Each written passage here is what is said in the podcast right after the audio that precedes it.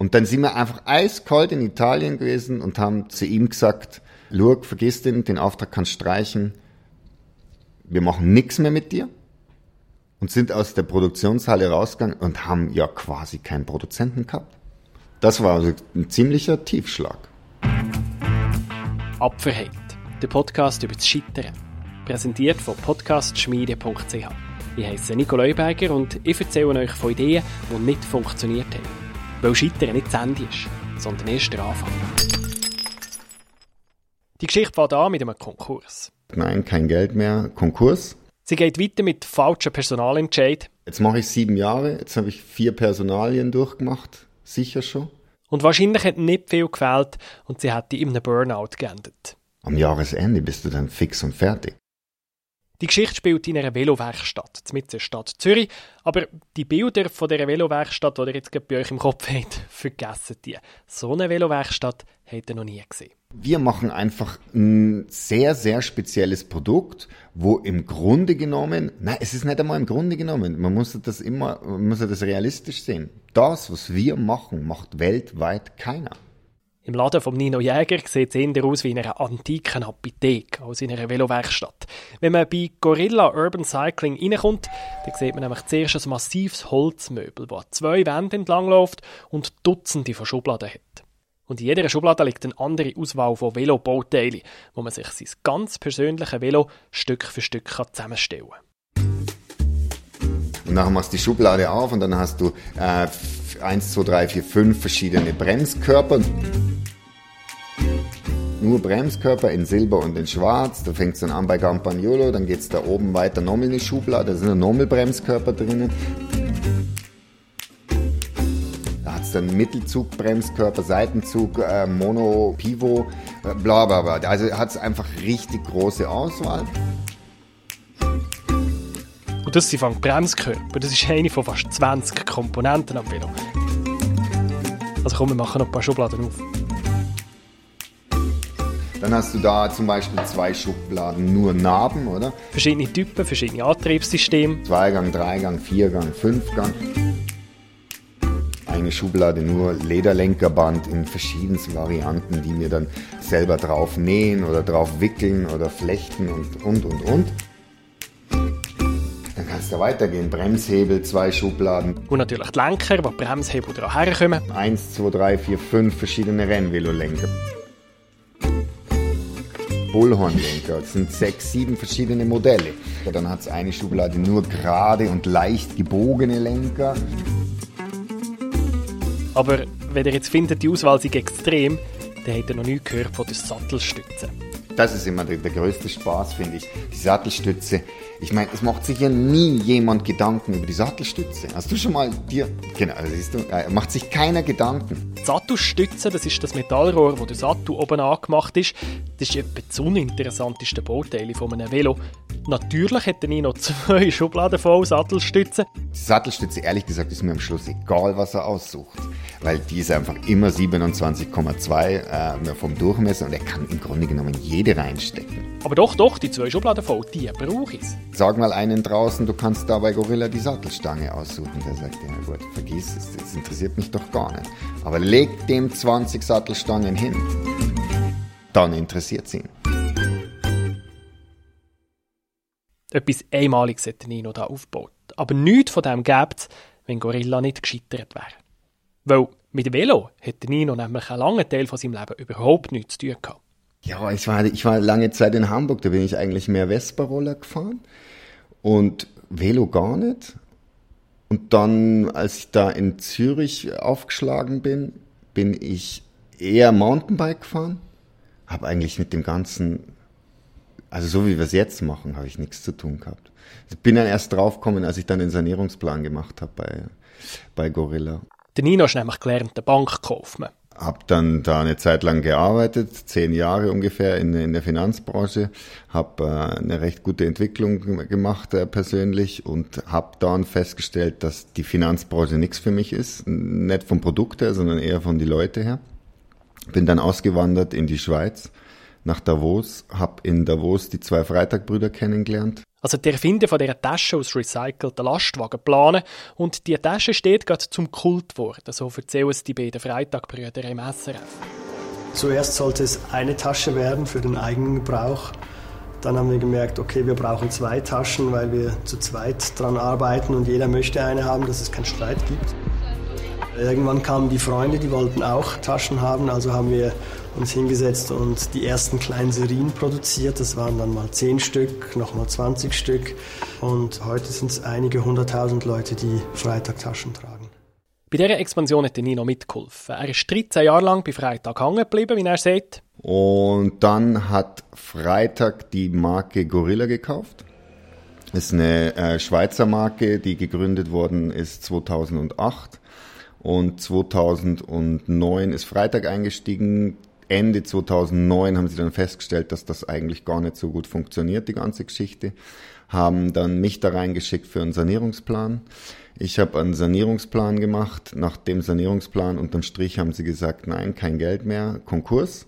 Das ist kein schöner Moment. Er ist gescheitert mit seinem Sanierungsplan. Die Freitagbrüder haben ihm nicht geglaubt, dass er Gorilla umreißen kann, aber er schon. Und darum hat die Marke kurzerhand gekauft. Auch wenn er von Velo keine Ahnung hatte. Ein Quereinsteiger. Komplett, ja. Genau. Gorilla hat damals ein Kernprodukt gehabt, und zwar Velorämen. Also das Gestänge, wo der Rest dann dran angemacht ist. Ein Laden hat Gorilla dann noch gar nicht gehabt. Gorilla hat eigentlich in, in Italien Rahmen produziert, lackiert, in die Schweiz geschickt und von der Schweiz aus vermarktet an Zwischenhändler. So. Und die Zwischenhändler haben dann die, die Velos aufgebaut, also die Rahmen aufgebaut. Und die Produktion von Velorahmen hat Nino übernommen, die Verträge sind weitergelaufen. Und dann haben wir das ein Jahr gemacht und gefühlt gefühlt bin ich alle zwei Monate mit dem Auto nach Italien gefahren, weil der Produzent halt immer gesagt hat, ja, ist fertig und er wird ausgeliefert und dann ist doch nicht ausgeliefert worden und dann habe ich wieder angerufen und dann ist es immer ein Hin und Her, bis ich am Schluss wirklich habe hinfahren müssen und schauen müssen, ob die Dinger fertig sind oder nicht. Jetzt ist es so. Der Nino, ist nicht der geduldigste Mensch auf der Welt. Und er hat höhere Ansprüche. Was eines mehr nicht geklappt hat, da hat er dem Produzent gesagt, Schau, vergiss den, den Auftrag kannst du streichen. Wir machen nichts mehr mit dir. Blöderweise war es der einzige Produzent für das einzige Produkt. Also beim Rausgehen bei dem alten Produzent, das war schon dann echt ein Tiefpunkt, weil ich mir gedacht habe, ja scheiße, also wenn du jetzt keinen Produzenten findest, die nächsten zwei Wochen, der dann gerade auch produziert, Geometrie auf der Hand hat und, und, und, Rohrsätze da hat und den ganzen, dann bist du eigentlich, ja, dann musst du, und zwar mitten im Sommer, glaube ich. Also es ist schon, das war ein ziemlicher Tiefschlag. Er hat es zwar geschafft, hat einen anderen Produzenten gefunden, wo er heute mit dem happy ist. Und dass es bei der Produktion Problem könnte geben, das hätte er eigentlich gewusst. Wenn man dann so eine, eine Marke kauft und wieder aufbaut, dann überlegt man sich ja, wo, wo, wo sind die Knackstellen oder wo, wo, wo wird es schwierig werden. Und dann war wie so, pff, Produktion wird für mich die größte Herausforderung, weil da habe ich weniger Ahnung gehabt, oder? Aber weil er so auf diese Herausforderung fokussiert hat, hat er die wahre Gefahr nicht gesehen. Nämlich, dass er das falsche Personal könnte anstellen In der Bank habe ich schon Personal unter mir gehabt, war super, hat super funktioniert. Ähm, bei Freitag habe ich äh, 25 Leute unter mir gehabt, hat immer super funktioniert, war äh, wirklich erstaunlich. Und Personal habe ich mir gedacht, pff, easy, gar kein Problem, kriegst du hin. Also los, Personal suchen, braucht hat er einen Velomech, er hat einen gefunden und angestellt, aber es hat überhaupt nicht geeignet. Er hat sich getrennt, hat einen anderen angestellt, aber wieder ist es nicht gegangen. So, jetzt mache ich sieben Jahre, jetzt habe ich vier Personalien durchgemacht, sicher schon. Habe schon das Jahr gemacht, weil ich so am Anschlag war mit Personal, dass ich gefunden habe, nein, das tue ich mir jetzt nimmer an. Da mache ich lieber alles alleine. Hoppla, da ist etwas zünftig schief gelaufen.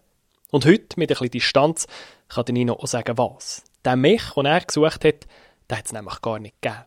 Weil er einfach sehr hohe Ansprüche hatte. Die Qualität der Arbeit hat ihm nicht gepasst weißt du, dass das Lenkerband einfach super sauber gewickelt ist. Oder dass es schön genäht ist. Oder dass der Sattel mit dem Lenkerband sauber zusammenstimmt. Oder dass die Kombination der Farbe mit den Komponenten alles zusammenpasst.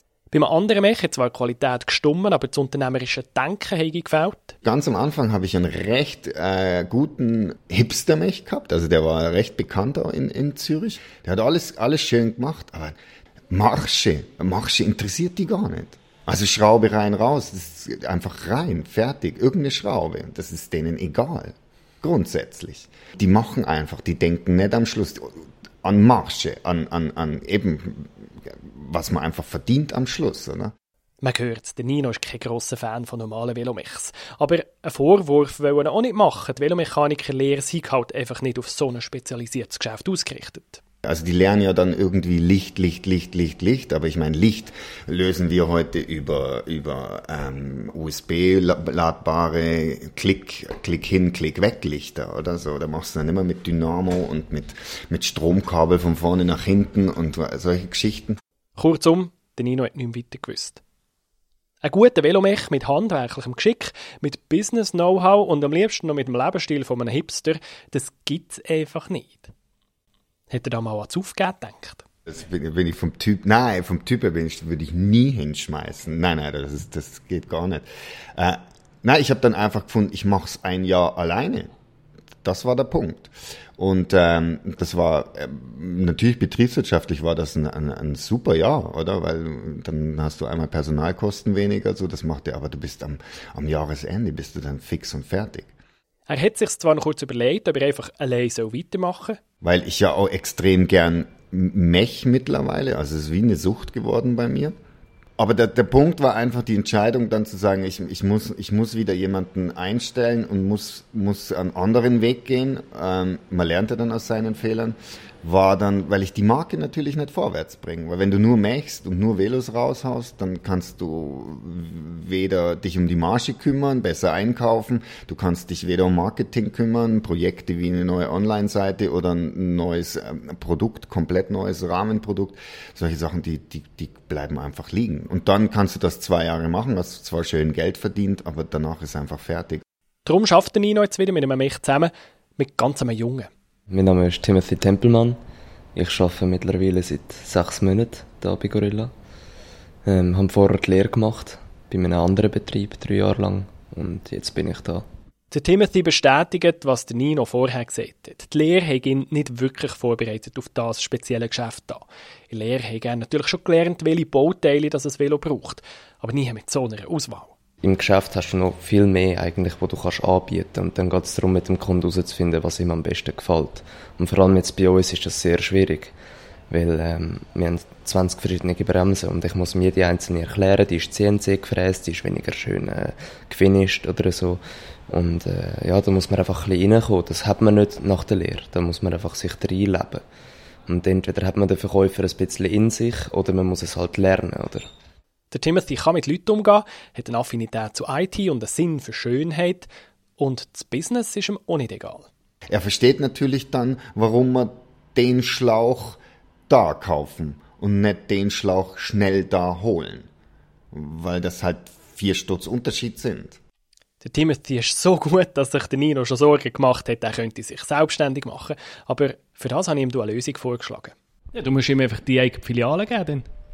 Ja, ja, also das wollen wir jetzt nicht verraten, aber da sind wir natürlich dran. Also das ist, das ist schon thematisiert. Das ist, ähm, ja, ja, wir haben schon im Detail drüber gesprochen, aber das kann man natürlich auch dazu sagen. Ähm, also wir werden natürlich weiter expandieren und wollen auch äh, Filialen dann im Ausland machen und ähm, wir haben schon drüber geredet, aber am Anfang war es so, ja, waren alle einverstanden, machen wir. Und dann haben wir aber über, über vielleicht nochmal ein, zwei Monate drüber nachgedacht, beide für sich und haben dann einfach festgestellt, ja, es reicht halt noch nicht. Also ein halbes Jahr bei mir ist noch kein leer.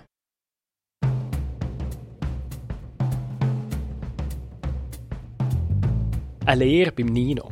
Wer weiß? Sein grösster Fehler sei ja Personalentscheid sagt er, und daraus will er lernen. Und dann ist natürlich so, beim Timothy habe ich dann das erste Mal gemerkt, okay, du musst jemanden nehmen, der eigentlich direkt aus der Lehre kommt. Jetzt haben wir schon jemanden zweiten im Gespräch, der kommt auch direkt aus der Lehre. Und ähm, dann entwickeln wir den auch noch weiter und dann ähm, sind wir ja schon zu dritt und dann können wir die Expansion noch viel einfacher vorwärts äh, treiben. Und dann, was natürlich, hatte ich da in der Schublade, ähm, Was natürlich dann für mich irgendwann der Punkt ist, zu sagen, weißt was, bild einfach selber aus. Weil dann hast du natürlich die so, wie du brauchst nach der Ausbildung. Und ich glaube, das ist schon fast der beste Weg, den ich jetzt gelernt habe, also wo ich jetzt denke, dass das der richtige Weg ist für die Zukunft.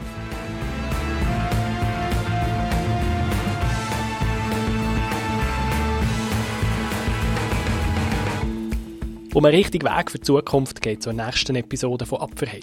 Ich erzähle euch von einer Pionierin im Datenschutz, wo der absolut richtige Kopfentscheid getroffen hat. Weil ich eben gedacht habe, okay, ich komme aus der Juristerei, es hat was mit Jura zu tun, es hat was mit IT zu tun und rein rational gesehen war das auch eine absolut vernünftige Entscheidung. Wieso sie mit ihrer Idee gleich gescheitert ist, das erzähle ich euch das nächste Mal. Abonniert den Podcast in eurer Podcast-App, dann purzelt die nächste Episode rein, sobald sie fertig ist.